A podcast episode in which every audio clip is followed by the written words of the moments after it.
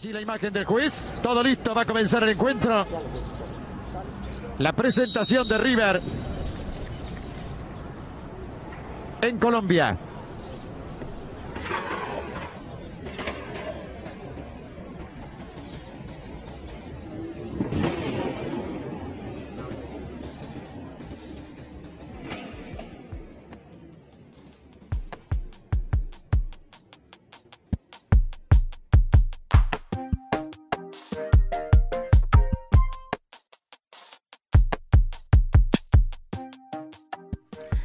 A todos y bienvenidos a un nuevo episodio de Presunto Podcast, episodio número 105.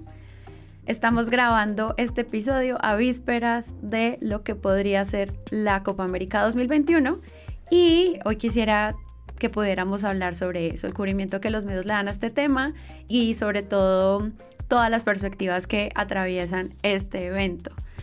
Como ustedes saben, queridos oyentes, yo soy muy mala en este tema, entonces simplemente voy a darle renda suelta a Santiago Rivas. Y tengo un invitado que también muchos de ustedes nos han pedido que venga y también me da mucha felicidad que haya aceptado, Alejandro Pino, director de Publimetro. Hola Alejandro, ¿cómo estás? Hola, buenas noches. Ya se reveló la hora en la que se hace esto. Es todo un misterio revelado. Sara, ¿cómo va Santiago? ¿Cómo va todo? Bien, bien, buenos días Alejandro para confundir a la gente. Buenas tardes. Venga, en serio, yo estoy muy confundida con todo lo que está pasando con el tema de la Copa América. Entonces, simplemente y le pido disculpas a todos los oyentes que saben de fútbol, que conocen mucho de fútbol, que es un tema que les apasiona. Hagamos un balance pequeño de este evento, como desde temas como la política, como el negocio, la organización. Esto ¿Cómo se come? ¿Qué es esto? Fresca. Es, es, muy evidente que estás muy confundida y hay que aclararle a toda la gente porque hay muchísima gente más confundida que tú que la Copa América se asignó en el 2019, cuando no había ni pandemia ni todavía habíamos comenzado porque la Copa América se, se, asignó en abril, todavía no habíamos comenzado con el paro nacional que fue en noviembre. Entonces todo esto es anterior a, ¿sí? Pero la Copa América, ¿qué pasa? A ver, la última Copa América que tuvimos fue en 2019, precisamente, que fue en Brasil. Antes de eso habíamos tenido una Copa América que se llamó la Copa América Centenario, que fue en Estados Unidos, que reunió a los equipos de Sudamérica con los de Centroamérica, Norteamérica y el Caribe, es decir, con Mebol y con CACAF, en un evento único e irrepetible. Eso fue en 2016, pero antes habíamos tenido Copa América en 2015. ¿Qué pasa? Resulta y acontece que la Copa América eh, para darle estatus, a comienzos de este siglo se había definido que las Copas América iban a ser cada cuatro años. Entonces tuvimos Copa América en el 2003, tuvimos Copa América en el 2007, tuvimos Copa América en el 2011. La lógica era que la Copa América iba a ser el torneo posterior a los mundiales, para que las selecciones arrancaran con una Copa América, mostraran, cerraran el ciclo del mundial y arrancaran el siguiente ciclo del siguiente mundial. Esa era la lógica en términos deportivos. Pero pues estos señores, llamados con Mebol, se dieron cuenta, se dieron cuenta, no, tienen clarísimo que esto es un negocio multimillonario en términos de derechos de televisión. Y entonces se les empezó a hacer cada vez más agua a la boca, porque pues todo esto está relacionado con el FIFA Gate, que explota en el 2015. Ellos se dieron cuenta que revender y vender y volver a vender y sacar coimas de los derechos de televisión era Navidad pasó con la Copa América del 2015, por eso se inventaron la del 2016.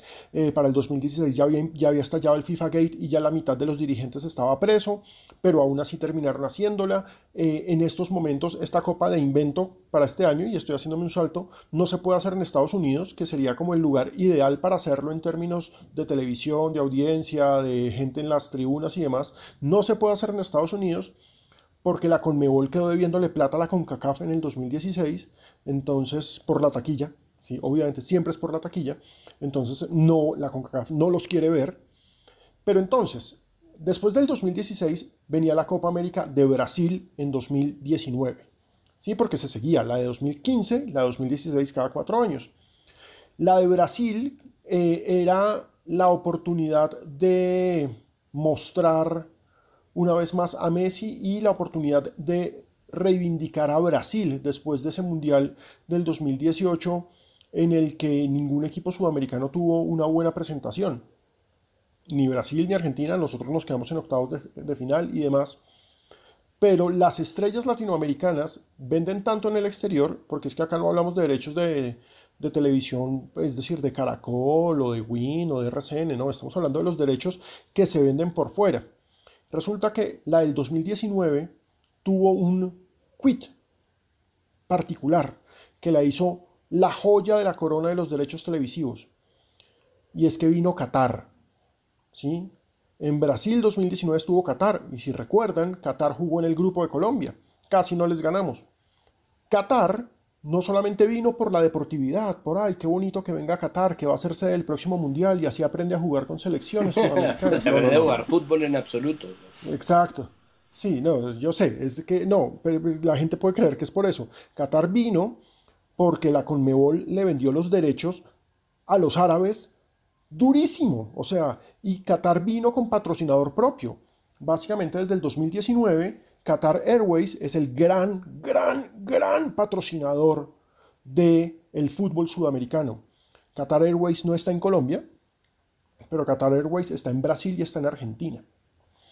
Y Qatar Airways es una de las aerolíneas más grandes del mundo y por supuesto pertenece a la familia real catarí, como todo en Qatar que pertenece a la familia real catarí. Y Qatar Airways dijo, uy, qué bien, nos fue tan bien con la Copa América 2019, o sea, a la selección de Qatar no le fue bien, pero les fue tan bien con el negocio de, uy, transmitir esto para el fútbol árabe, para el fútbol asiático, que es el gran mercado, es decir, los mercados árabes, los mercados orientales, tanto de eh, eh, Oriente Medio como de Oriente Oriente, son supremamente apetitosos porque ahí hay mucha gente y además pagan muy bien por los derechos de televisión. Y ese era un mercado que dominaba generalmente el fútbol europeo y que resulta que se empieza a abrir la puerta, o bueno, se empieza no, se abre la puerta maravillosamente con la Copa América del 2019 y por eso dijeron, hay que hacer otra Copa América ya, hermano. ¿Sí? Hay que hacer otra Copa América para allá. ¿Qué nos inventamos de excusa para volver a hacer una Copa América? Mm, entonces lo pensaron, lo repensaron y lo volvieron a pensar y dijeron que vamos a igualar calendarios con Europa. La Eurocopa es cada cuatro años, pero a diferencia de la Copa América, la Copa América caía en años impares, la Eurocopa caía en años pares. Entonces, tuvimos la Eurocopa del 2012, ¿sí? la Eurocopa del 2016, eh, la Eurocopa del 2020. Entonces se van a igualar calendarios, pero pues llegó el coronavirus. Entonces, pues tocó aplazarla. Pero vamos a la asignación de la sede, que es la parte más bonita. Cuando se decidió, la Conmebol dijo, vamos a hacer Copa América en 2020 para igualar calendarios. ¿Sí? Vamos a igualar calendarios con Europa y así las estrellas sudamericanas que están en Europa perfectamente pueden participar y no se afecta y todo el mundo va a estar feliz. Eso de entrada es una idiotez. Se los digo yo porque pues sí, se le venden los derechos a Qatar y lo que ustedes quieran, pero vas a competir en rating con la Eurocopa. Pero, pero sí, pero sí va, sí va a competir en rating con la Eurocopa si no se juega por la noche la Copa América y a las dos horario de Champions League. Eh, o sea, sí son horarios que compiten. No, no son horarios que compiten, pero lo que pasa es que es un error porque la Eurocopa para nosotros es por la tarde, pero para Europa es el horario prime, para Medio Oriente es el horario prime, mientras que nosotros vamos a estar en las madrugadas. Claro. Sí, entonces básicamente sí es un gran negocio venderlo, pero pues, o sea, si usted va a tener la Eurocopa, pues usted le se programa para ver la Eurocopa. Usted no se trasnocha para ver la Copa América si aparte tiene la Eurocopa. Pero bueno, ese es otro tema. Ese es el tema del negocio. Y se programa entonces al mismo tiempo pensando en que pues es una buena excusa para que haya fútbol por todas partes, llenemos de fútbol las pantallas, sí. Sí, es decir, para tener fútbol 24/7. Pero a ver, aquí hablemos de la asignación de las sedes. En 2019, y más o menos esto fue en abril, eh, cuando se anunció la Copa América, el gobierno colombiano inmediatamente levantó la mano y dijo, nosotros queremos ser sedes, sede de la Copa América. Si se va a hacer una Copa América en el 2020, Colombia la quiere. Por supuesto, el gobierno estaba pensando muy al estilo Andrés Pastrana de necesitamos dejar algo, necesitamos tener algo, aún así sea un torneo como hizo Andrés Pastrana, que pues el gran mérito de su gobierno fue el título de Colombia en la Copa América del 2001. De resto ese gobierno no tiene mayor recordación grata, lo único es ese título. Eh, pero la Conmebol, y acá es supremamente importante que la gente lo entienda, a la Conmebol no le servía tener a Colombia como sede única. Porque una vez más, les repito, el gran patrocinador de la Copa América y el gran patrocinador de la Conmebol se llama Qatar Airways. Y al Dorado no llega a Qatar Airways. Ah, wow, es que hay que tener en cuenta todo eso. Exactamente. Sí, como al Dorado no llega a Qatar Airways, entonces listo, tengámosla en Colombia porque de todas formas pues es bueno. Colombia siempre va a llenar con público, es decir, los estadios acá siempre se van a llenar porque somos anfitriones y nos gusta que nos digan qué maravillosos y grandes anfitriones somos, etcétera, etcétera. Entonces listo, Colombia y Argentina. Brasil no podía ser porque acababa de ser en el 2019. Entonces Argentina, perfecto. ¿Y Argentina por qué? Porque Argentina, aparte de que pues eh, eh, acaba de llegar el gobierno de Fernández, que el kirchnerismo siempre ha sido de fútbol para el pueblo, de, es una política institucional del kirchnerismo abrirle el, fútbol a la gente, pues muy pan y circo, obviamente. Aparte de eso, Argentina tiene un cuento nacional con la Copa América, y es que pues Messi no se puede retirar sin haber ganado un trofeo con la selección argentina. Entonces para Argentina era fundamental que Argentina fuera sede, porque era la gran posibilidad de que Messi se pudiese retirar con un título, es decir, Argentina siendo local, Argentina campeón. Pero llegó la pandemia, entonces anunciaron con bombos y platillos el peor invento de la historia, ¿sí? es decir, el peor invento de la historia, una Copa América con dos países que están separados por siete horas de vuelo.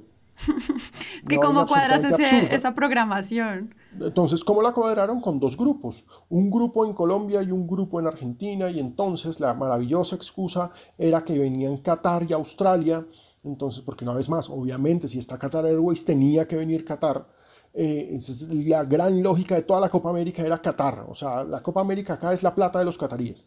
Entonces tenía que venir Qatar y tenía que venir Australia y entonces eh, mandamos a, seis equipos para Colombia y a seis equipos para Argentina y entonces los del cono norte, incluyendo Brasil, y los del cono sur, porque obviamente a Brasil no lo iban a meter en el grupo de Argentina ni abate entonces mandémoslo abajo y entonces era tan absurda la organización, o bueno, es tan absurda porque pues sigue siendo que pasaban cuatro equipos, una vaina absolutamente ridícula, o sea, dos grupos de seis y pasan cuatro, como que, mm, o sea, tienes que ser muy malo para quedarte en la primera fase de la Copa América, pero muy, muy malo, y entonces, obviamente, esto habría una posibilidad bellísima en términos de negocio para Qatar Airways y era la posibilidad. En términos de clasificación para no, Qatar. pero claro, obviamente. Hagamos una copa con un solo equipo y que te clasifique. No, claro, es decir, es que, pues, o sea, existe una gran posibilidad de que Qatar hubiese pasado, porque solamente dos malos se quedaban por fuera. Ahora es más chistoso porque ahora solamente se queda un malo, pero ese es otro detalle, porque pues, ya no vienen Qatar y Australia. Pero entonces, en medio de todo este circo, porque obviamente era eh, comenzando 2019, es que acá hay que empezar a hacer las, las, líneas políticas. Comenzando 2019, ya el gobierno Duque, que no tenía ni un año, estaba naufragando. Y como estaba naufragando, era un golpe de opinión traer la Copa América, así como en su momento era traigámonos el Mundial Femenino. Y entonces, pues el gobierno fue a pedir el Mundial Femenino de 2023 cuando en Colombia no hay liga de fútbol femenina y los dirigentes les vale una monda el fútbol femenino y la liga femenina dura un mes. Sí, pero no, y acaban de hacer la denuncia terrible de lo que ocurría dentro de los camerinos de la Liga Femenina. O sea, estaba pasando todo políticamente, tampoco eso funcionaba. Pero no, eh, para el gobierno se necesitaba ese golpe de opinión porque es que además el Mundial Femenino del 2019 fue un éxito. Fue, fue en Francia y fue absolutamente maravilloso.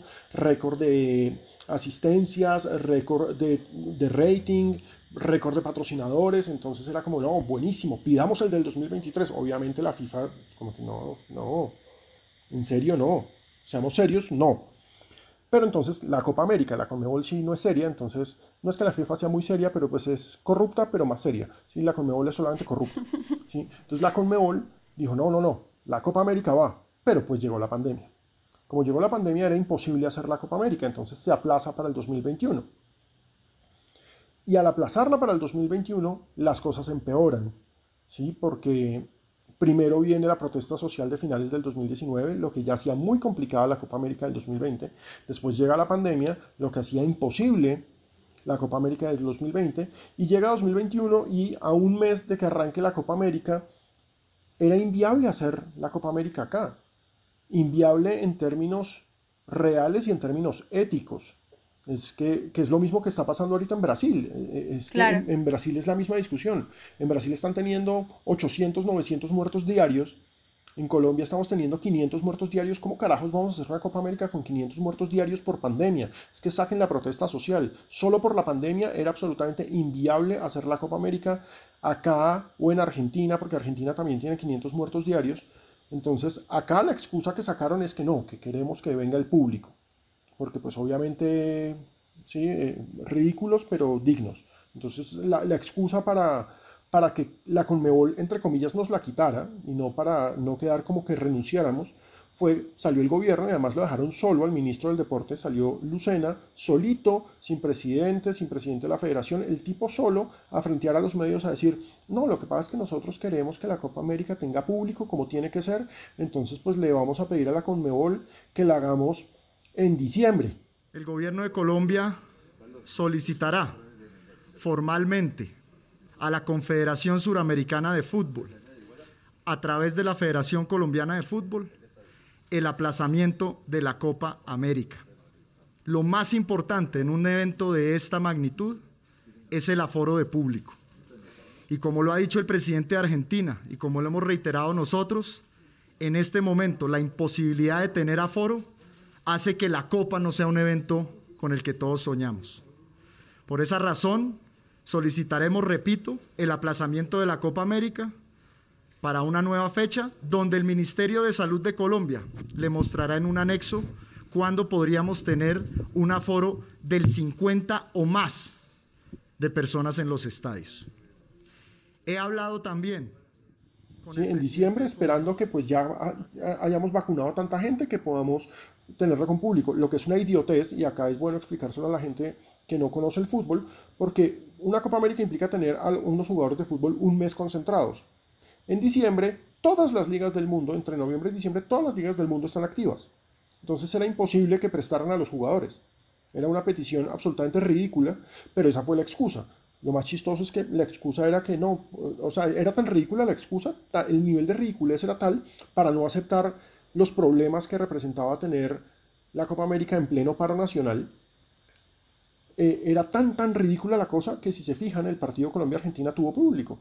Una pregunta, Alejandro. Cuando es, el ministro sale a decir esto y cuando se empieza a hacer ese anuncio, ¿tú cómo lo viste ya luego retratado en los titulares? O sea, ¿cómo lo tomaron los medios? Algunos lo tomaron como, no sé, en apoyo, en crítica. ¿Cómo lo viste desde, ya desde la perspectiva del cubrimiento? Porque no sé si de pronto esto que esta explicación que tú nos estás dando si se puede entender cuando uno la lee, como el, no sé, el ministro se pronuncia de cierta forma usando una excusa para, no sé si, si ese tipo de análisis se percibió. Pues mira que la, la, la, frase general, digamos que, pues por ejemplo, en Publimetro lo contamos como es, porque así fue. Pero la frase general fue Colombia ya no va a hacerse de la Copa América, que es totalmente cierto, es decir, era la frase real. Ahora, los motivos había que explicarlos. En casi todos los medios se habló del motivo oficial y el motivo oficial es el gobierno quiere que tengamos público, pero no se, contó el motivo real y es que la semana anterior habíamos tenido protestas en los partidos de Copa Libertadores, un partido entre América de Cali y Atlético Mineiro tuvo que ser suspendido ocho veces porque los gases lacrimógenos entraron al campo. Por supuesto, en ese momento la Conmebol ya dijo, la Copa América no se puede hacer allá ni abate. Pero se hizo un acuerdo, un acuerdo de caballeros, sí, que son los peores acuerdos posibles, entre el gobierno y entre la Conmebol para tratar de que todos quedaran de la mejor forma. Entonces después salió el presidente de la Conmebol a decir agradecemos toda la voluntad de Colombia y bla, bla, bla, bla, bla. E incluso se organizó todo un discurso mediático que a mí me pareció supremamente interesante en los medios afines al establecimiento del fútbol, diciendo no, pero es que se perdió la plata que se invirtió en los estadios. Pues cuando es una ridiculez decir que se perdió una plata que se invirtió en los estadios porque es que esos estadios son del fútbol colombiano, entonces total había que meterles mano, entonces esa plata no se perdió. ¿Sí? Ay, se perdió la plata que se, que se usó para arreglar las luces del campín. No, ve. Las luces del Campín había que arreglarlas, así como las del Atanasio, así como las del Pascual Guerrero. El Pascual Guerrero estaba en obra desde el 2011, nunca terminaron esa obra. Claro, es que además todas esas obras normalmente las hacen también a la luz de que se van a desarrollar estos eventos. O sea, normalmente no es como que se esté haciendo una inversión en los estadios, sino en los eventos. Sí, claro. No, pues es que es, muy chistoso porque la Copa América era en el 2020 y, pues, pues llegó marzo con el encierro, entonces no se adelantó ninguna obra. Las obras se vinieron a adelantar hasta este año. Entonces, si ustedes recuerdan, el campeonato colombiano empezó a modificar sus horarios. Los partidos que eran en el Pascual Guerrero empezaron a ser a las 3 de la tarde porque había que arreglar las luces, eso implicaba desconectar las luces. A América lo mandaron a jugar fuera de Cali, Nacional, eh, Millonarios y demás dejaron de jugar en sus respectivos estadios porque los estadios entraban en la adecuación final para Copa América en el remate del campeonato, de un campeonato que no se ha acabado además. ¿sí? Entonces, esas obras, que son todas públicas, porque los estadios en Colombia, salvo el Deportivo Cali, todos pertenecen a los gobiernos locales, esas obras, desde los medios del oficialismo, si se le puede llamar así, todos empezaron a decir, no, esa plata se perdió, ¿cómo se van a perder platas en obras públicas que son para el beneficio del fútbol? Pero pues no, el discurso era, esa plata se perdió, tratando de mostrar la tragedia que representaba perder la Copa América. Además, se, utilizó un discurso buenísimo, y es que esto es bueno contárselo a la gente. Cuando uno pide eventos así, es decir, el interés de Colombia para pedir un evento así, no solamente es publicitario. Cuando uno tiene un evento como una Copa América, como un Mundial, eso es un generador de empleo impresionante. Es decir, se mueve mucho la economía. ¿Por qué? Porque ustedes, seguramente, se habrán dado cuenta que juegue o no Colombia, cuando hay mundiales de fútbol o cuando hay Copas América, es cuando más se venden televisores, cuando más se venden cosas para disfrutar la Copa América en casa, se disparan las ventas de cerveza, aparte de eso se dinamiza el turismo porque se asume que van a venir hinchas de otros países, todo eso es muy bonito, pero en pandemia no tiene sentido. ¿Sí? En pandemia no iba a haber recuperación económica. ¿Sí? Eh, alguien de... Y todo ese tema de taquilla que explicaste ahorita también. No, sí, no solamente la taquilla, es decir, es que el que va al, fútbol no solamente va al fútbol, va al fútbol, se compra tres cervezas, come lechona, eh, el palito de queso, si ganan después va y se compra una de aguardiente, eh, se va de parranda, tiene que pagar hotel, tiene que pagar taxis, tiene que pagar de todo. Entonces se dinamiza la economía, para eso sirven los eventos de fútbol, para dinamizar la economía. Pero, pero pues es que si no íbamos a tener público, si son partidos a puerta cerrada, ¿qué sentido tiene eso? No se va a dinamizar ninguna economía. Alguien de un canal de, oficial del fútbol colombiano eh, eh, me escribió como, pero total, venían como 200 personas de los equipos, eso dinamiza en algo la economía. Y yo, no, hermano, porque no los van a dejar salir del hotel, o sea, si vinieran, igual los tenían concentrados porque pues por pandemia no pueden salir a, pues, nada. 800 personas no van a cambiar la economía en la ciudad tampoco. No, pero, pero, es plata para los hoteles, es plata. Pero, pero usted sabe quién tiene hoteles en este país, ¿no? Sarmiento. Exactamente. No, y quisiera anotar eso que tú mencionaste de que lo que dejó el gobierno de Pastrana estuvo relacionado al fútbol y, y, pues de la fuerza que se le hizo a esto, al menos en 2019, también para la imagen de Duque. No sé si eso también pueda de alguna manera seguir afectando la agenda actual del cubrimiento de la Copa, de si es un fracaso o no, y eso cómo podría afectar la imagen del presidente. Lo que pasa es que más que por eso va totalmente relacionado con los derechos de televisión.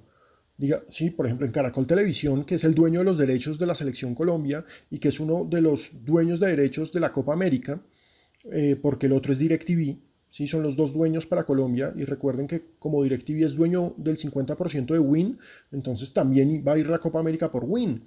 Entonces, obviamente en esos canales se estaba esperando la Copa América y la Copa América y la Copa América, porque acá hay que hablar, y se los digo como director de medio, una Copa América no solamente dinamiza la economía, dinamiza la publicidad, porque hay más anunciantes. Porque todo ese boom económico que se espera tener necesita publicidad. Entonces los medios preparan unos paquetes gigantescos, preparamos, hablo en primera persona, unos paquetes gigantescos de publicidad para atraer anunciantes de la Copa América pero pues eso no implica que uno no pueda tener la libertad, la autonomía y la ética de decir, hey, sí, muy bonita la dinamización de la economía y los medios estamos jodidos con la pandemia también y necesitamos plata, pero este no es el momento.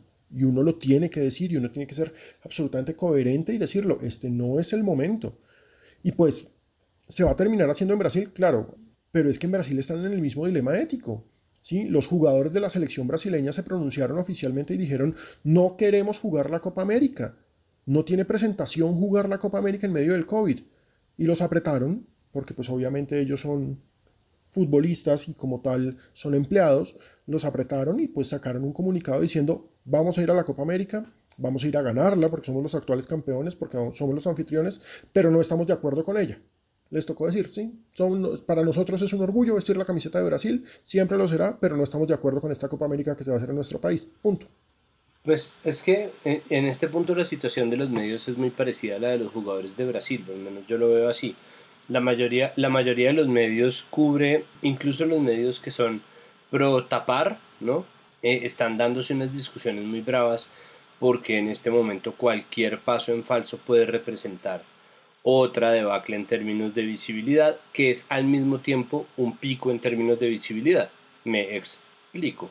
Es el momento en que decidan utilizar el partido como una excusa o como, ¿no? Como Colombia le gana a Perú en Lima, hay esperanza, no más violencia, venga de donde venga. Ahí la persona que dice eso hace, no de inmediato, ¿cómo van a el circo, entonces la crispación general, el estallido social, lo que puede generar de verdad es una crisis para cualquier medio. Entonces están andando como sobre cáscaras de huevo, pero al mismo tiempo en el ecosistema mediático colombiano solamente hay dos tipos de medio que están cubriendo el fútbol.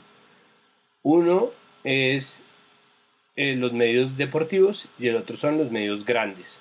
Es decir, medios grandes son medios incluyendo por ejemplo a Publimetro que tienen sección de deportes. Entonces es como... Medios de información general. Exacto, de información general. Se reporta que, que ganó Colombia, se reporta. Se reporta que empató, se reporta.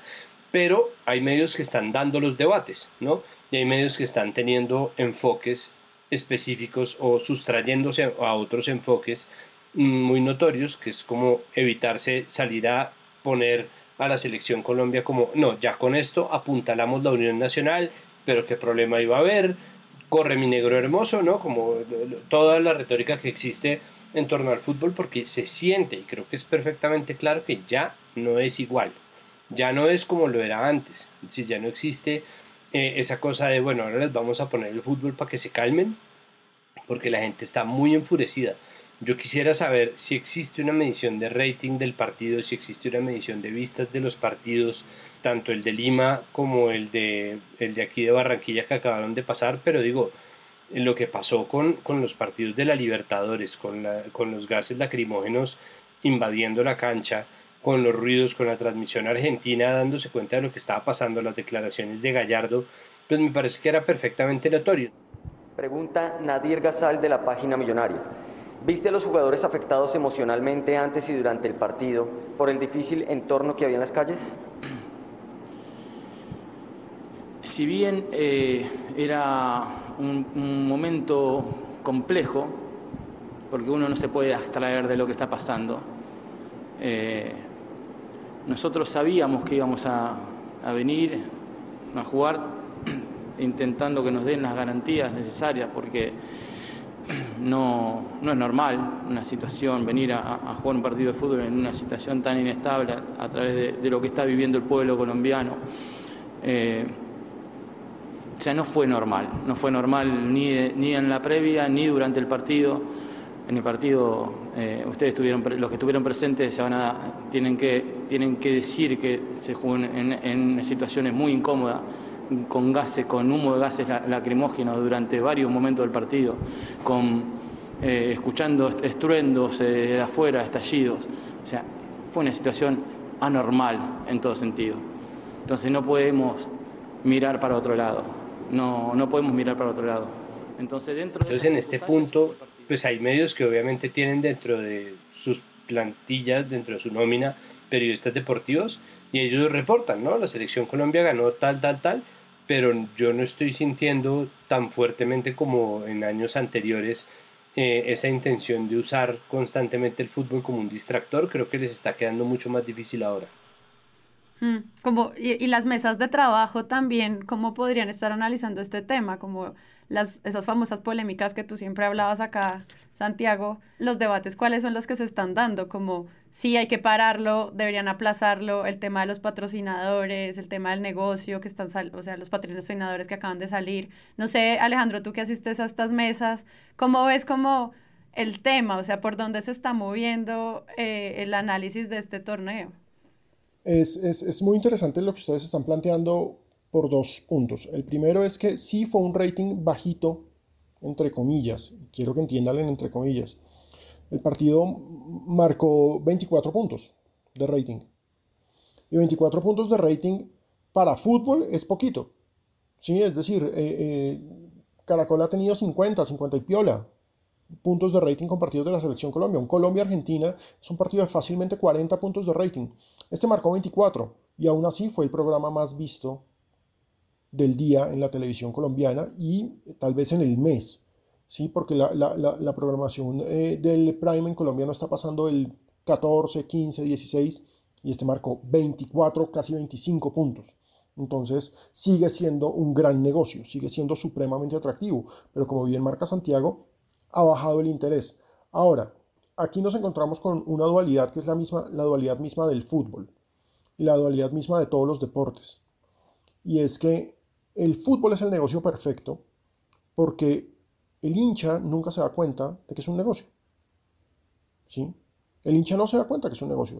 El fútbol es parte de su vida, es la herencia de mi viejo, es mi barrio, es mi vida, es, es todo, ¿sí?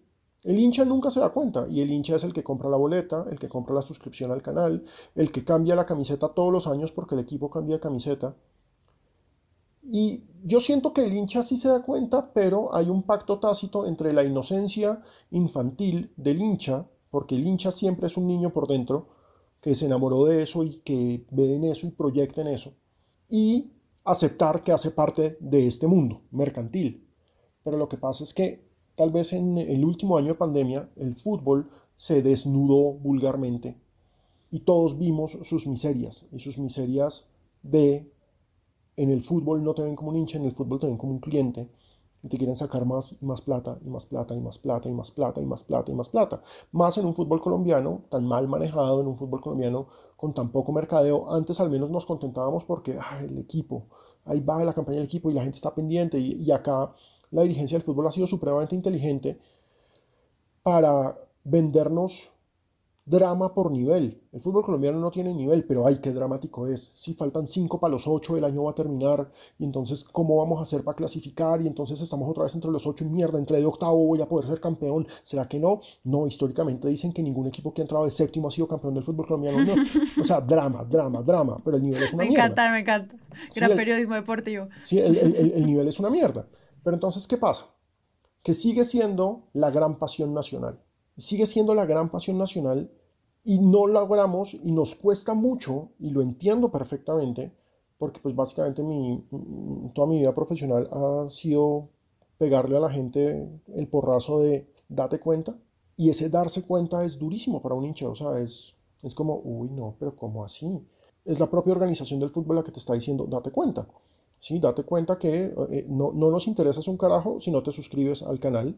Te tienes que suscribir al canal porque es que si no te suscribes al canal, te jodiste. ¿Sí? Date cuenta es... Hazlo por tu equipo. Que hazlo por tu equipo, ¿sí? Es que estamos todos unidos en la, en, la selección y es la selección de todos. No, no es, no es la selección de todos. Sí, llevan la bandera nacional, pero en últimas las selecciones de la Federación Colombiana de Fútbol. Sí, porque si fuera de todos, entonces pues se apoyaría igual al fútbol femenino, por ejemplo. Y no. Mm, ¿Por qué no? Porque no da tanta plata, porque no tiene todos los patrocinadores y no tiene todos los patrocinadores porque ellos lo manejan como una mierda, entonces no llegan esos patrocinadores porque no hay gestión. Te empiezas a dar cuenta de un montón de cosas. Y los patrocinadores que históricamente les importaba un carajo, históricamente a los patrocinadores les importaba un carajo, o sea, tan les importaba un carajo que la época más próspera del fútbol colombiano es la década de los 80s y los 90s, ya en declive, pero los 80s y los 90s, que es el fútbol que los dueños son el narcotráfico, y todos los equipos tenían grandísimos patrocinadores, ¿sí? Pero grandísimos patrocinadores, es decir, todo el mundo, todo el mundo sabía que el América era de los Rodríguez Orejuela y el América tenía patrocinios top. Todo el mundo sabía que Millonarios era de Gacha y Millonarios tenía patrocinios top. Todo el mundo sabía que Pablo Escobar estaba detrás de Nacional y de Medellín, porque no es que él tuviera un equipo, sino que le quería que los equipos paisas brillaran. Nacional tenía unos patrocinadores top y Medellín tenía unos patrocinadores top. Es decir, la industria del fútbol le importaba un carajo la ética del fútbol, porque mueve plata y mueve gente. Pero ya se está empezando a dar cuenta. Lo que pasó con Mastercard A ver, Mastercard es patrocinador de la Copa América desde 1992 y es uno de los grandes patrocinadores del fútbol a nivel mundial. Y Mastercard sacó un comunicado oficial diciendo no vamos a respaldar la Copa América de Brasil. ¿Por qué? Porque no es ético tener una Copa América cuando hay 800 muertos diarios. Y después de Mastercard, que por supuesto es, es el nombre más grande, cayó otro patrocinador, porque es que aquí hay que decirlo, ya van dos, que es Ambev, que es la filial, la filial brasileña de AB InBev, que es la mayor cervecera del mundo. ¿sí? Ellos salieron a decir, ey, ey, ey, ey, no vamos a mostrar nuestras marcas en la Copa América, entonces pues, chao, ¿sí? En estos momentos no estamos para fiestas. Y entonces ahí te empiezas a digo yo, o sea, como dirigencia del fútbol tienes que empezar a decir miércoles, ¿y ahora qué? Pero ¿y qué pasa cuando los patrocinadores dicen no? No se han caído patrocinadores por eso. Digamos que en su momento Coca-Cola se cayó de la selección Colombia, pero era más por un tema de presupuesto y por un cambio de enfoque. Y Postobón se fue de la liga pues, también para tratar de mejorar su nombre, porque estaba teniendo unos problemas de, de marca enormes al ser la Liga Postobón, que es dueña de un equipo, que además transmite, es dueña del canal en el que se transmite la liga.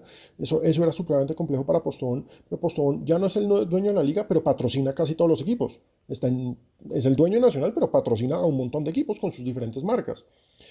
Pero entonces, y si acá esas marcas dicen, hey, no, tengamos un comportamiento ético y, y empecemos a reaccionar, y no patrocinemos a este Ampón que es dueño de este club. ¿Qué pasa con eso? Y eso es lo que uno tiene que buscar, pues es lo que yo digo que uno tiene que buscar desde los medios y como periodista, hacer esos señalamientos, pero es que acá el problema es un problema endémico. A ver, la llegada del narcotráfico al fútbol a finales de los 70 transformó para siempre el fútbol colombiano, transformó para siempre la cultura colombiana, es decir, el todo vale del colombiano que está absolutamente traqueto y narcotraficante está totalmente avalado en el fútbol, ¿sí? Porque pues, ay, estos manes están poniendo bombas, pero contrataron a este argentino que es un crack para mi equipo, hermano.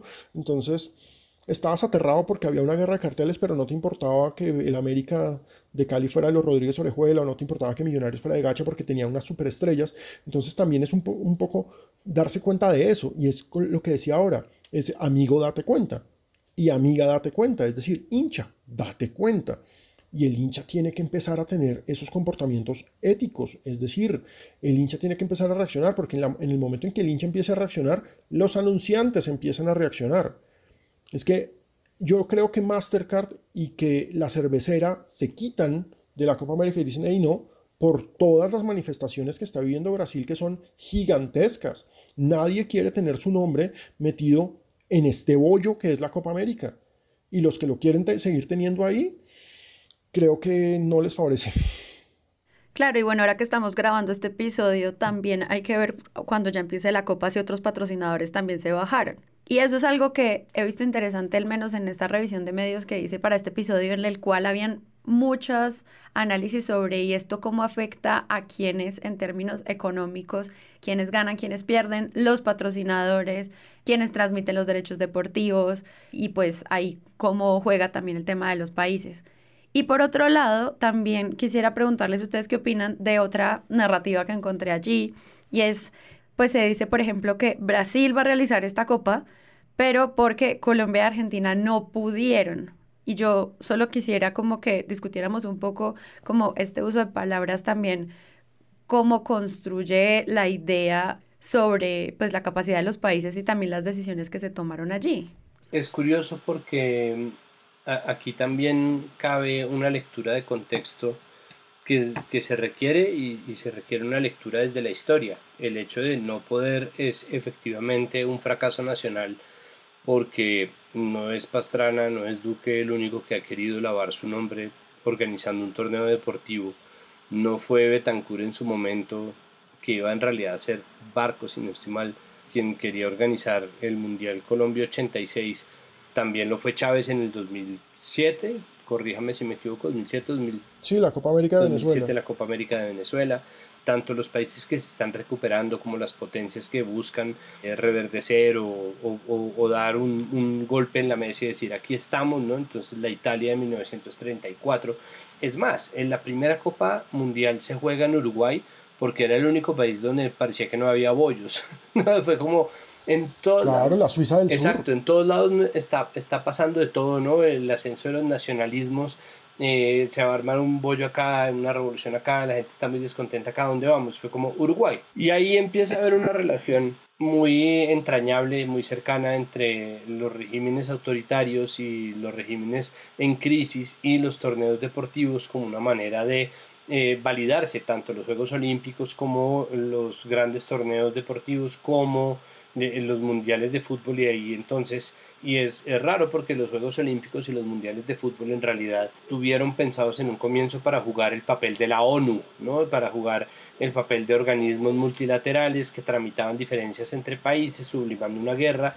Las guerras simbólicas en la cancha. Exacto, y, y la, la, reivindicación de los valores, de la deportividad y la caballerosidad y la gallardía, todo esto ligado al espíritu de lo masculino, porque obviamente los primeros Juegos Olímpicos fueron solamente masculinos, pues los primeros Juegos Olímpicos modernos de 1896 y después eh, pues los mundiales de fútbol, entonces toda esta idea de la competitividad y la guerra simbólica entonces estaba hecha para tramitar algo que era mucho más de los acuerdos liberales de, las, de los estados-nación y no tanto de las dictaduras como finalmente termina siendo. Y la historia de los torneos deportivos está plagado de estas cosas, pero al mismo tiempo está lleno de éxitos en ese sentido.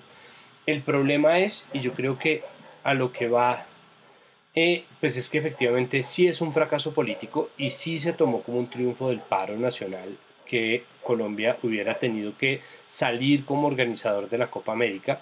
Eh, el asunto con Argentina fue muy distinto, se dio en otros términos completamente distintos. El descontento social en Colombia termina por leer, verdad o no, yo creo que sí, como un triunfo de las manifestaciones que se haya acabado el circo y creo que ahí lo que se evidencia es una crisis muy similar a la crisis que tienen en general los medios. Y es que la crisis de los medios que nosotros venimos viendo y documentando, de la que venimos hablando desde 2018, es una crisis que tiene en el fondo una crisis de propósito. El propósito de los medios y el propósito de la comunicación o el, el sujeto de esa comunicación. Ese trabajo que traiciona a las audiencias, que traiciona a la gente, para irse por los patrocinadores es exactamente lo que hizo el fútbol. Es decir, el fútbol termina traicionando a las audiencias por irse con los negocios de las grandes platas, en vez de comprometerse con apasionar a una hinchada que termine después pagando sí los canales y seguramente las boletas, eh, sí las contribuciones y las vacas de los equipos, lo que hace es voltearse completamente a buscar los patrocinadores y trata a la gente como dadores de clics automáticos, gente que simplemente va a comprar el producto. Esto pasó no solamente en, en, América, o mejor dicho, pasó en América después de haber pasado en Europa. El primer gran incidente en donde creo que se evidencia que el fútbol en este momento es un cascarón sin propósito, un cascarón vacío, fue la Superliga Europea que se planeó Florentino Pérez, contratista de infraestructura y dueño y presidente del Real Madrid club de fútbol, que es uno de los clubes más tradicionales de Europa. Pues el man, viendo que el negocio se había ido tan a pique con la pandemia, con la falta de público, con pues las muchas malas noticias, lo muy difícil que está haciendo pescar los partidos, lo difícil que está haciendo la difusión, lo difícil que fue volver a tener un horario regular de fútbol, a pesar de que en Europa lo lograron plenamente, decidió llamar a otros 15 clubes, otros 14 clubes y formar una Superliga Europea. ¿Por qué? Porque ya existe una Champions League. La Champions League son equipos que compitieron y ganaron en sus respectivas ligas, algunas entre las ligas menores compitieron, llegaron, es decir, se hizo un torneo de los mejores de los mejores y sin embargo la plata que eso producía en términos de patrocinadores no era suficiente. Entonces Florentino, en un acto absoluto de desconexión, que esto es lo de enajenarse del público, dice, ¿y qué tal? ¿No? ¿Y qué tal si hacemos este torneo? Y lo repetimos por siempre, ¿no? Como, un poco como los Juegos del Hambre, como cogemos a solo los mejores, no, a los caballeros del zodiaco, cogemos a los manes más fuertes del mundo y los ponemos a agarrarse en un, en un, en un polígono, ¿no? En un, en un ring, por siempre jamás, ¿no? ¿Y qué puede salir mal?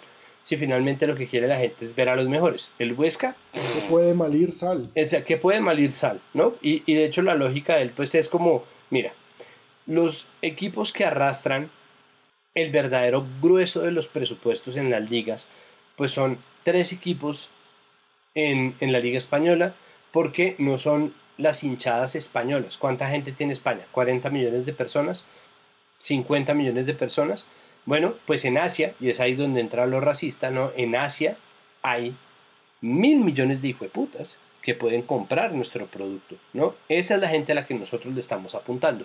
Y esa gente no le importa, ¿no? A esa gente no le importa si el fútbol es A o B o C, esa gente es hincha del Cerezo Osaka, es hincha del Seúl Mama es hincha del Nananana y es hincha del Tuki Tuki Chu. Y, es, y, y toda esa gente se muere por ver al Real Madrid. ¿Por qué se va Qatar Airways a Europa? Pues porque patrocinando equipos europeos hace el mega negocio de poner grandes jugadores, eso mueve mucha plata en camisetas, tiene un retorno de inversión inmediato, además, inmediato, al comienzo de la temporada ya han recuperado la inversión en un jugador y cogen en sus aviones, que son de ellos, y llevan a su equipo de ellos a jugar contra el Chuchichu y el Tupitú y el Ajbalalaj y lo llevan a jugar allá. Santiago, hacen algo mejor, porque es que descubrieron, descubrieron la magia de las pretemporadas. Ah, exacto.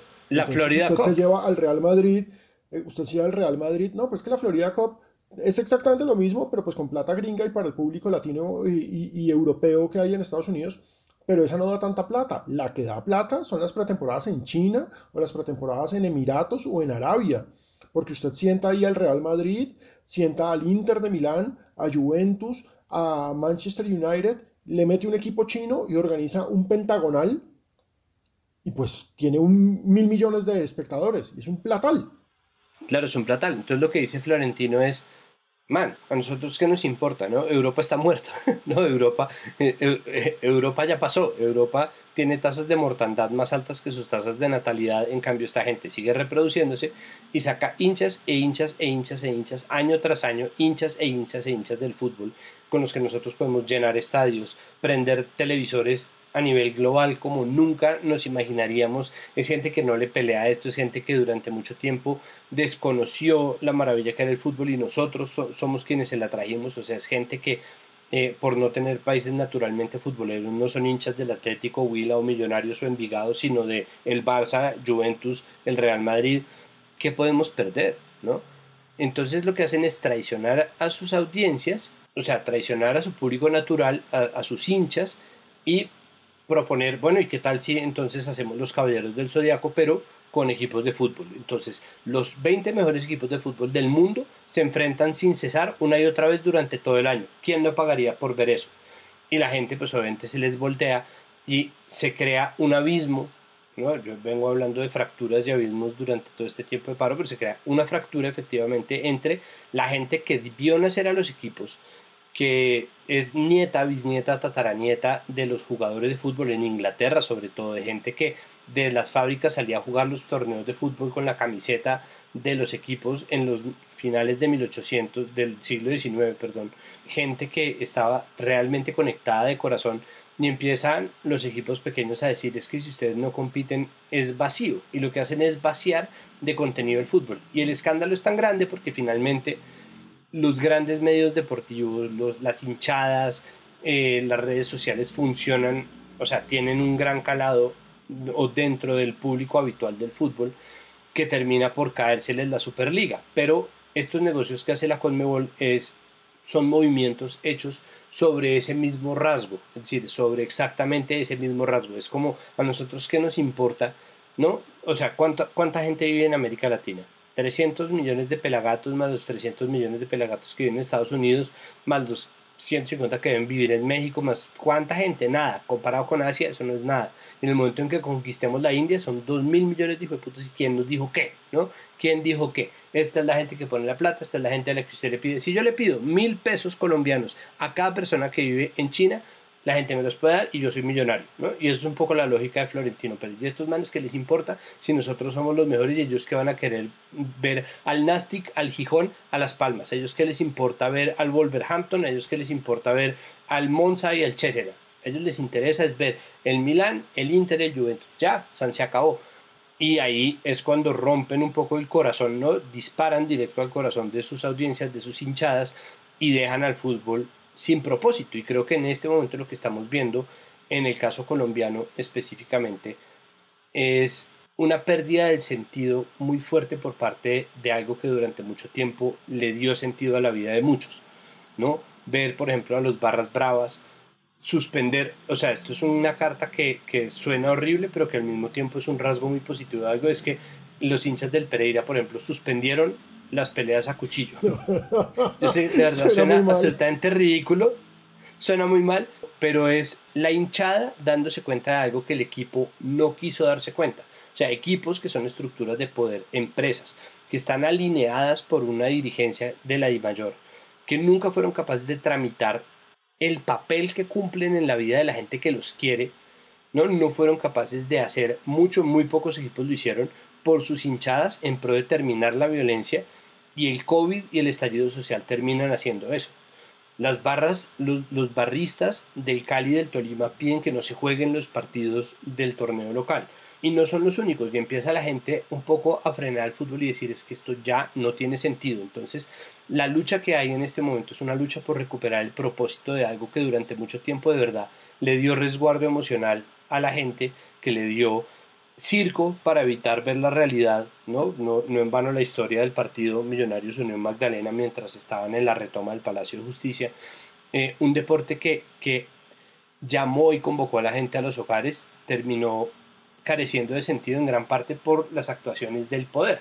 Y ahí, cuando ya se pueden ver las acciones del poder, cuando amigos nos dimos cuenta, es cuando empieza a verse dónde los medios empiezan a fallar o dónde han fallado, ¿no?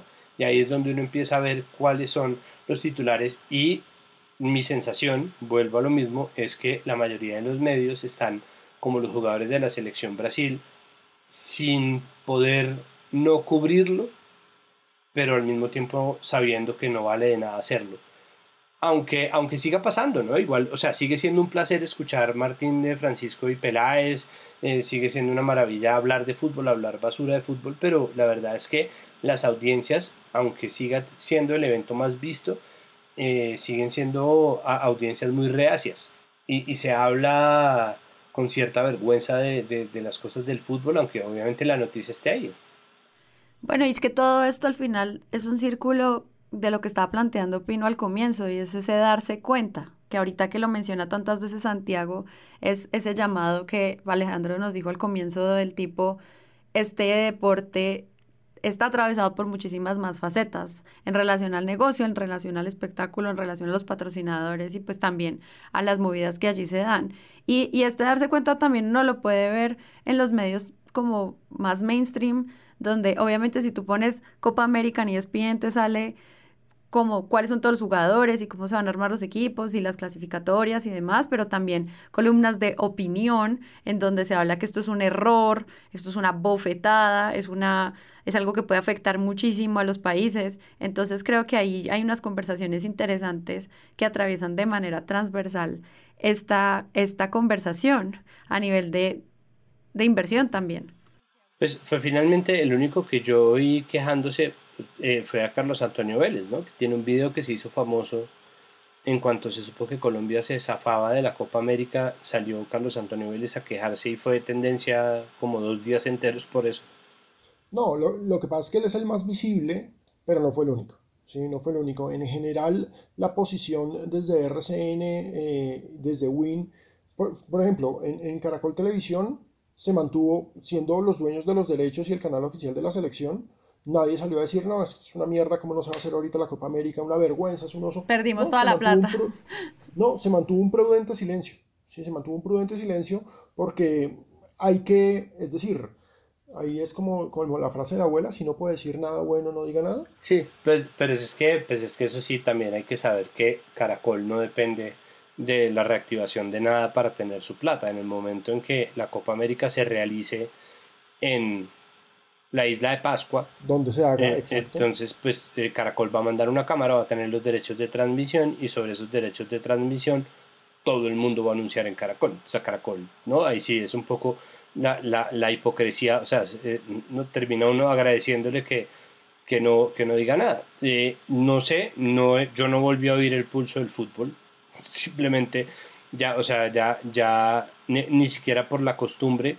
Entonces yo ya no sé, por ejemplo, qué opina César Augusto Londoño, que es una persona que ha estado públicamente hablando contra el gobierno en medio del paro. Es decir, el Twitter de César Augusto ha hablado en su mayoría en pro de, del respeto al derecho a manifestarse, o sea, yo le he leído cosas un poco muy por la línea numeral país de mierda, pero yo no sé, por ejemplo, él desde su posición en Win, que ha dicho, o sea, las figuras más relevantes del periodismo deportivo en tiempos de urgencia terminan siendo, no, creo que creo, por eso se le agradece tanto a Egan, que puso de acuerdo a todo el mundo en que es un berraco. Sí, pero, pero eh, en general sí ha habido, a ver, ha, habido como desde el establecimiento, porque es que acá también tenemos que entender qué es el establecimiento. No solamente son los que tienen los derechos, sino los que tienen un montón de compromisos políticos en términos de política deportiva eh, y de compromisos económicos con el establecimiento del fútbol.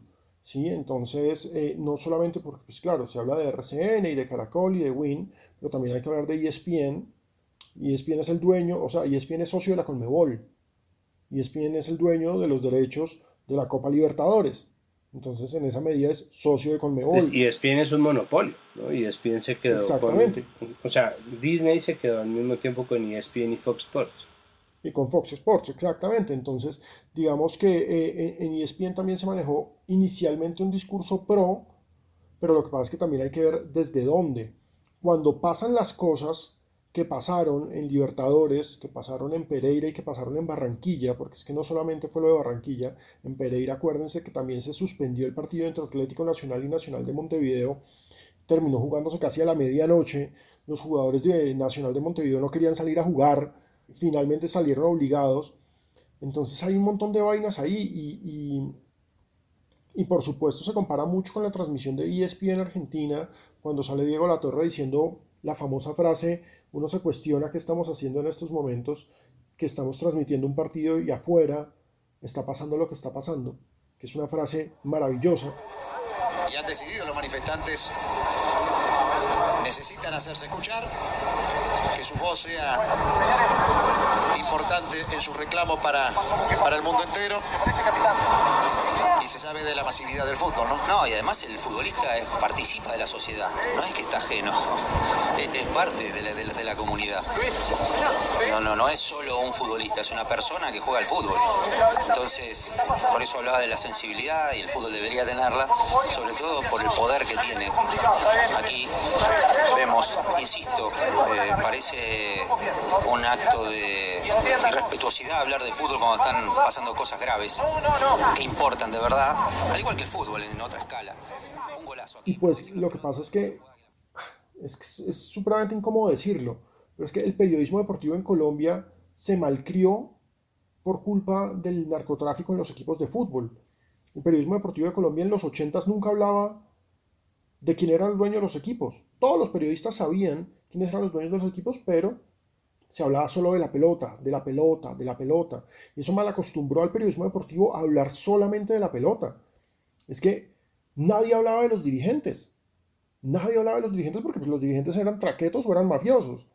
Entonces, por un lado el miedo, que es lógico, y por el otro lado una autocensura impresionante hizo que solamente se hablara de la pelota. Y eso generó toda una escuela de periodistas deportivos que solamente hablan de la pelota.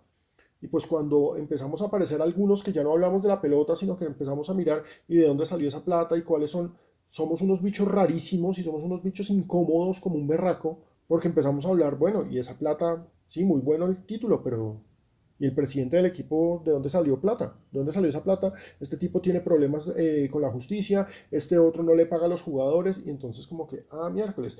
Lo interesante es que cada vez hay más periodistas y son la generación joven, es decir, tal vez los de 30 para abajo, que sí están pensando en esa cosa si están pensando en que el fútbol no es solamente la cancha, sino que hay todo un tema transversal, que hay un tema político, que hay un tema social, que hay un tema económico, porque es imposible no hablar de fútbol y no hablar de política y no hablar de fútbol y no hablar de economía y no hablar de fútbol y no hablar de sociedad, desde mi punto de vista.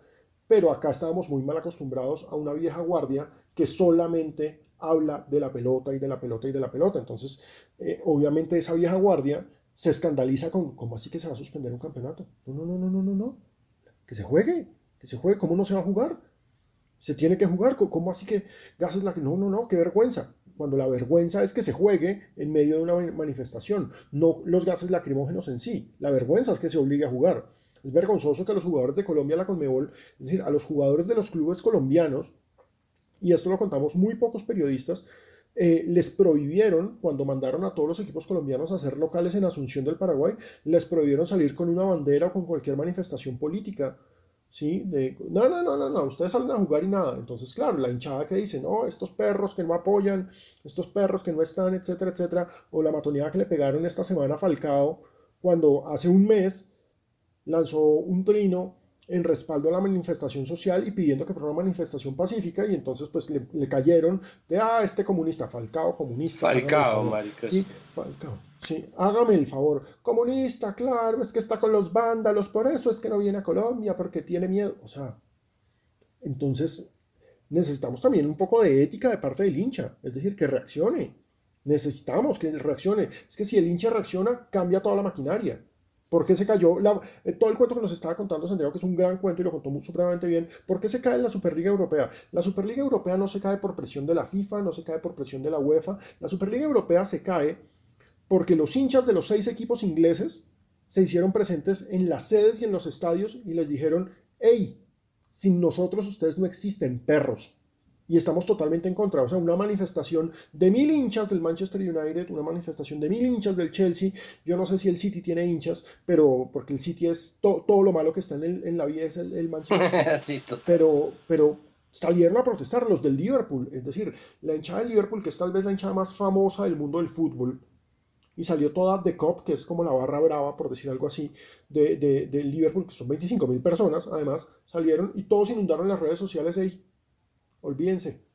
Y pues sí, claro, esos 25 mil no van a reemplazar a los 8 millones de clientes que puede haber en Hong Kong o a los 35 millones de clientes que van a comprar camisetas en China, pero es que sin esos 25 mil no existe el Liverpool y se tuvieron que echar para atrás.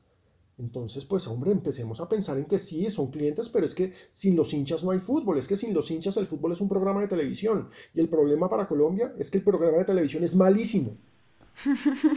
sí, total estos, estos mega negocios que cubren todo el mundo, ¿no? Como una red gigantesca, están desconociendo, están fallando en leer el sentir de, de la gente, porque es que además tarde o temprano van a perder ese negocio. Es decir, el momento en el que alguien haga de su vida ser hincha del Liverpool y se dé cuenta de lo que los hinchas del Liverpool están opinando sobre el traslado o sobre la creación de una Superliga, ese público también se va a perder. Puede que se demore, pero también se va a perder. Es decir, el momento en que la gente termine por entender en sus entrañas por qué es importante el fútbol, que en este momento es tan poco importante, va a terminar eh, por, por darle la razón a los hinchas, porque se trata de algo que sí efectivamente lo conecta a uno con su familia, con sus orígenes, con su barrio, con sus costumbres, con sus amigos, con la gente a la que quiso caerle bien, con la gente a la que definitivamente no le importó caerle mal. Y en ese tránsito van a entender para qué está uno o para qué se hace uno hincha del fútbol. Pero la verdad es que e, ese negocio igual lo van a perder porque traficar con cosas que no tienen sentido, traficar con cascarones vacíos, solamente va a generar más y más fracturas y, los públicos finalmente sí le dan plata y sí le dan dirección a los medios. En el momento en que los medios de comunicación pierden ese norte de trabajar para unas audiencias, para una gente, es cuando empezamos a ver la crisis que estamos viendo y la crisis que se viene para el fútbol. Si insiste en hacer este tipo de movidas, pues va a ser igual o peor. Es decir, y ahí los medios deportivos tendrán que recurrir a las herramientas nuevas, porque como bien lo dice Pino, lo, lo, que hay en términos de las viejas generaciones es gente que, que se resignó a no hablar de los temas incómodos de frente a una generación que casi que tramita y gana plata de hablar de los temas incómodos, ¿no? que se hace un nicho, que se hace una posición en la sociedad, que tiene un nombre, ¿no? un Alejandro Pino, un Cristian Solano, un Sebastián Heredia, una Sara Castro, ¿no? Eh, que, se paren firmes y lo hagan. Y esto es una cosa que viene de hace rato, ¿no? Gente que sea capaz de hablar. Nicolás Samper, de la familia primero. un, amigo más, un amigo más. O sea, gente que se está dando la pela por contar otra, de otra forma el fútbol, sin dejar de disfrutarlo, sin dejar de verlo, sin, de, sin volverse el periodismo deportivo nihilista de... Eh, me cago en el fútbol, no, sino al contrario, diciendo como, mire, el fútbol se disfruta por esto, esto y esto, pero hay historia. La gente habla el balón, Pino con la titular, que está también Germán Arango, está Paula Fresneda en Canal Capital, o sea, de verdad hay mucha gente que está buscando hacer un nuevo periodismo y ese periodismo deportivo, eh, yo no sé si le falta algo, yo creo que simplemente está esperando a que terminen de jubilarse los viejos, ese es el periodismo deportivo que viene, ese es el periodismo deportivo de todos los medios que viene, ¿no? Y lo único que va a quedar cuando esta gente vieja salga van a ser los que son un poco menos viejos y un poco de jugadores retirados, que son los que siguen comentando las mismas cosas, los mismos partidos, diciendo o utilizando las fórmulas habituales.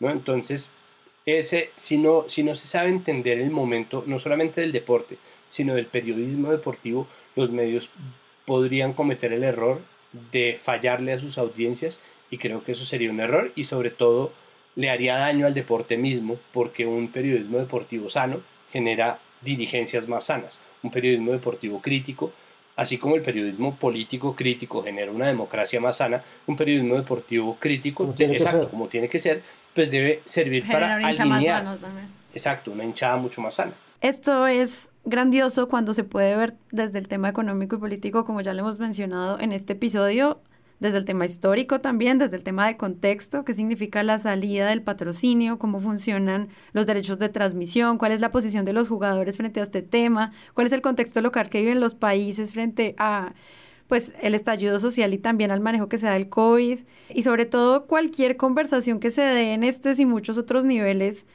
en, en el periodismo deportivo y en el periodismo enfocado en fútbol es muy importante para, como siempre decimos acá, crear pensamiento crítico. Entonces, pues vale la pena también hacer un balance luego del cubrimiento de la Copa y también pues otros temas amplios como los olímpicos y demás. Simplemente pues vamos a estar muy atentos. Gracias Alejandro Pino, director de Pulímetro, por venir acá a Presunto Podcast y ayudarnos a entender un poco más el contexto en el cual se da esta conversación eh, y apoyarnos pues en este, en este editorial. No, gracias a ustedes por invitarme. En serio, un placer. y Santiago Río.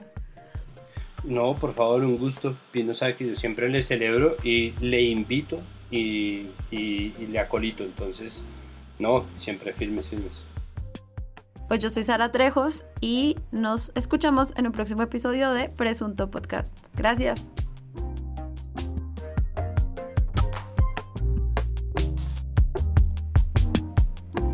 Presunto Podcast es un podcast producido por Sara Trejos y cuenta con el análisis de Santiago Rivas y María Paula Martínez. Hoy pudieron escuchar también a Alejandro Pino, director de Pulímetro. Los episodios son postproducidos por Rodrigo Rodríguez del Oro Podcast.